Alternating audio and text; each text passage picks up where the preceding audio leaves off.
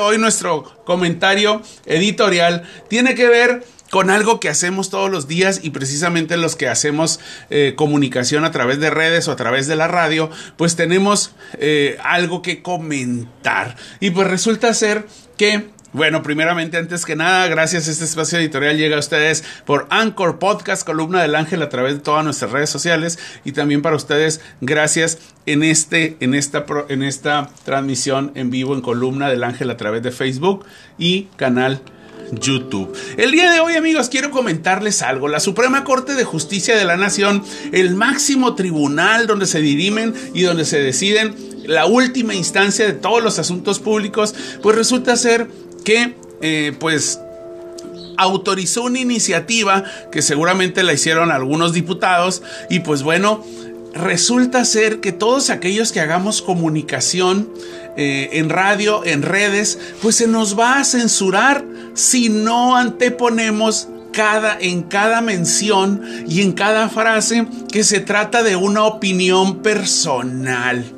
Este es un amplio desconocimiento de los géneros periodísticos. Ustedes pues no necesitan, no necesitamos saber de comunicación, de géneros, de introducción al periodismo para saber cuando una columna como columna del ángel tiene un nombre y un autor que es su servidor.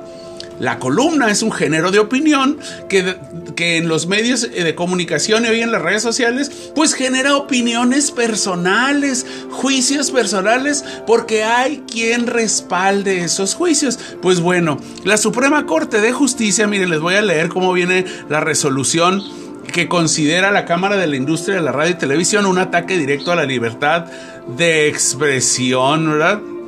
Y pues bueno, esta, esta resolución eh, viene en el sentido, eh, el, dice el ministro, de aquí está, eh, por mayoría de votos, la primera sala de la Suprema Corte de Justicia de la Nación, el 19 de enero pasado, aprobó un dictamen donde pues los contenidos de las estaciones de radio y televisión, seguramente pronto lo harán con redes, se debe diferenciar entre información noticiosa y la opinión de quien lo comunica.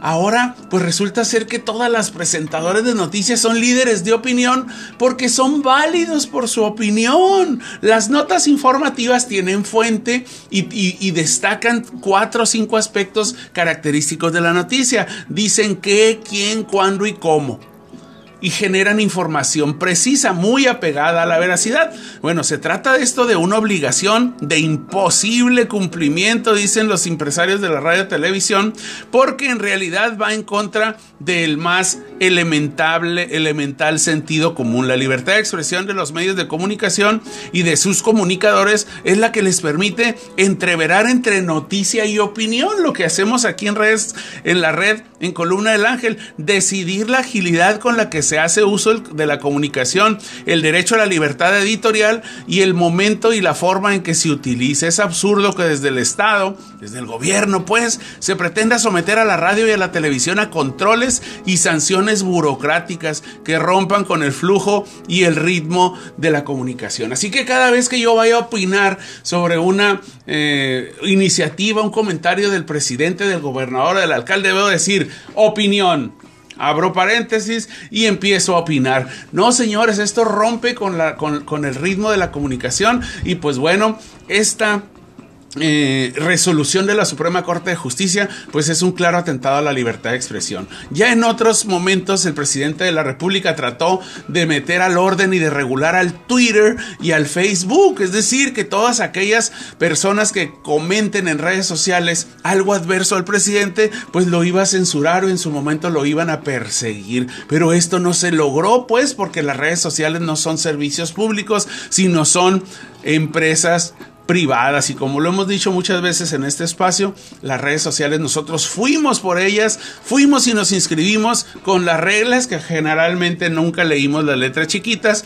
por eso el presidente se tiene que aguantar de todo lo que la gente diga, haga, publique o diseñe como memes en redes sociales. Amigos, este es el comentario de hoy, nosotros queremos decirles a los gobiernos y decirles a todas las personas que tengan en su poder legislar y hacer propuestas en pro de la comunicación, que la comunicación es parte del derecho fundamental que tiene la ciudadanía de informarse. No solamente nosotros debemos tener y exigir el derecho de expresarnos, tenemos que tener libertad de pensamiento, no nada más de expresarnos, porque si nosotros nos expresamos sin pensar con libertad, pues podemos expresarnos y decir una sarta de tonterías, pero la libertad de pensamiento te lleva a hacer una expresión consensada, una expresión pensada, una expresión objetiva y que genere nuevas inquietudes en el público. Esa es la, la, función de los comunicadores hoy gracias a las redes y gracias a los medios de comunicación. Así que esperemos que recapaciten y que no empiece a haber sanciones porque alguien expresa libremente su opinión en medios. Amigos, muchas gracias. Este fue nuestro comentario editorial.